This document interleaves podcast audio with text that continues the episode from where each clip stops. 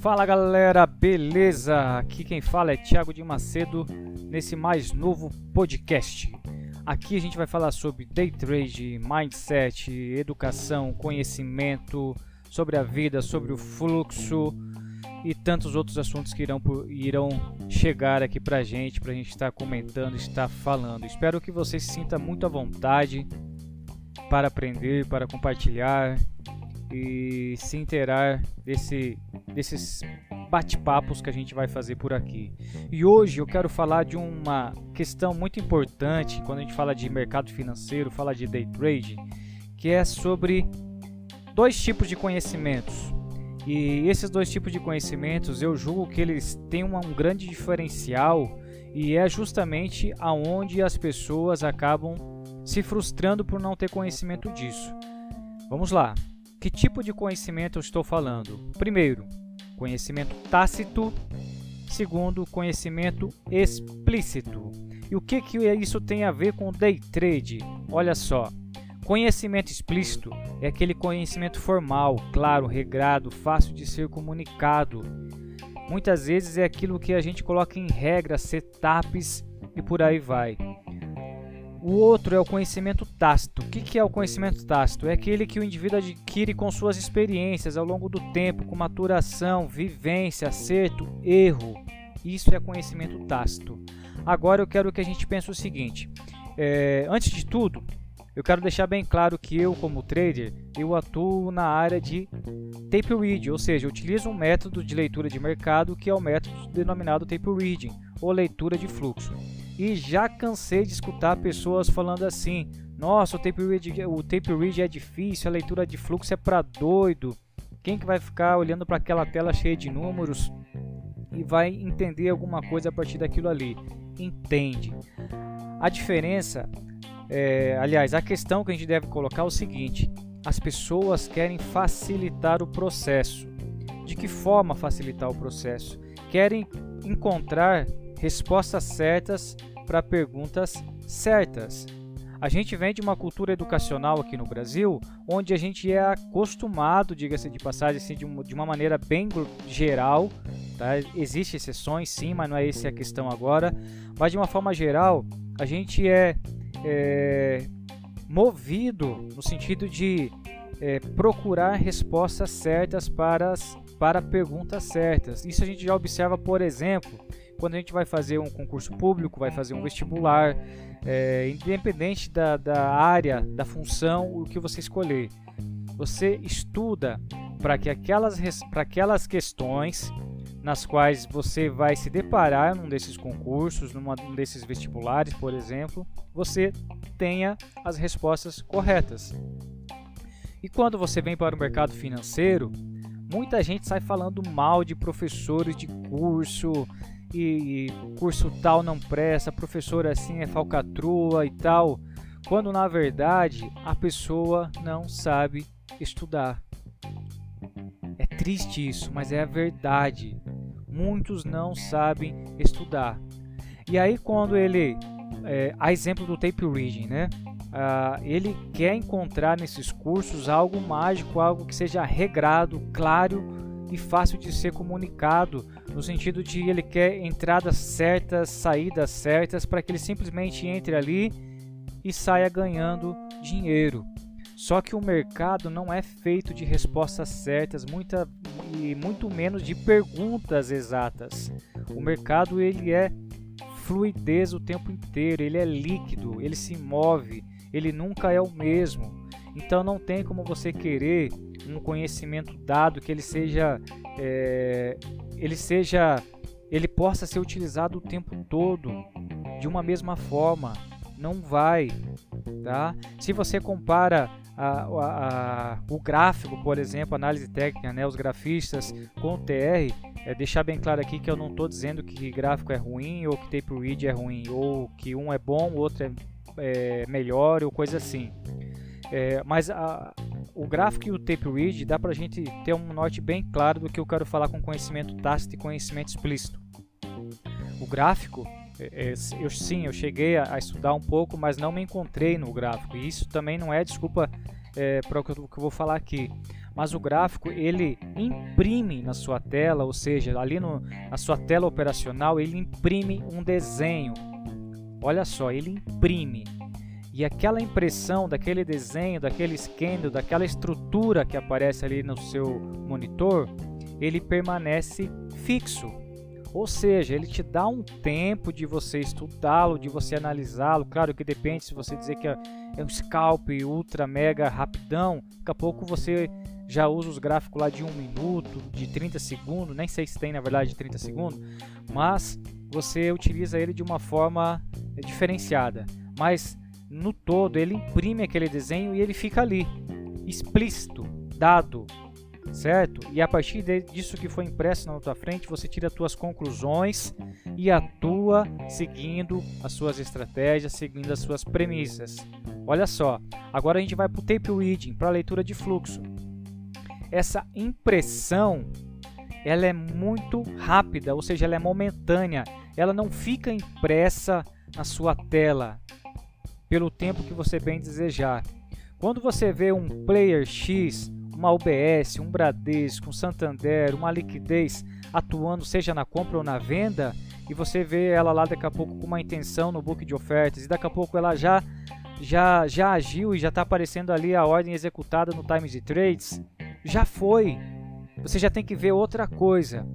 E é, o que eu quero deixar claro é o seguinte: não se frustre com o tape reading quando você está começando, porque você vai precisar pegar tempo de tela, ou seja, adquirir aquele conhecimento tácito, aquele conhecimento que está dentro de você. E muitas vezes você até tenta explicitar, você até tenta comunicar para outras pessoas, mas as pessoas não vão entender porque elas não têm a mesma bagagem, a mesma experiência, a vivência de acertos e erros que você teve. Então, quando você for é, procurar um curso, procurar um mentor, procurar uma aula de leitura de fluxo, de tape reading, não procure respostas certas para perguntas certas. Tá? Não faça isso porque você vai se frustrar e você vai ser só mais um no meio dessa porcentagem que não dá certo. Beleza? Então, é, isso, isso, isso é tão, tão claro, mas às vezes a gente não se dá conta. Né? Então tem que prestar atenção àquilo que se torna para você algo natural. O trading, né, existem algum, alguns níveis de, de, de, trading que é colocado, é, isso vai ser assuntos para outros podcasts para frente, mas ele demanda um tempo para que aquilo é, seja parte de você.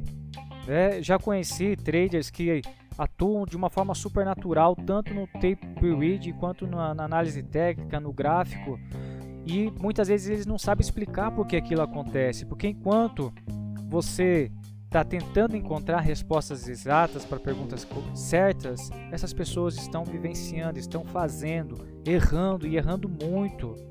Tá? Errar faz parte do processo aqui no day trade e você deve ter consciência disso. Tá? Você é, é, ouvir é, na data de hoje, ainda que eu estou gravando esse podcast, e eu já passei por isso.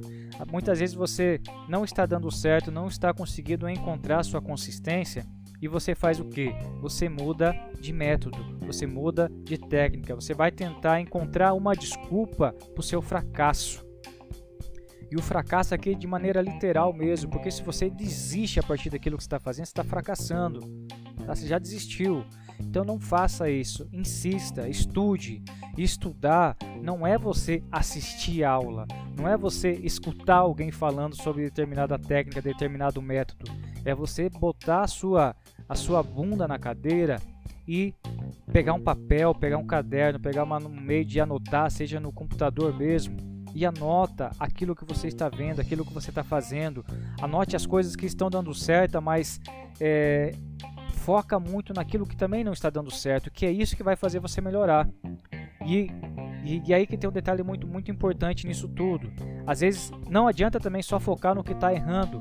Tá? Isso é bom para crescimento, para você já não fazer esse mesmo erro, sim.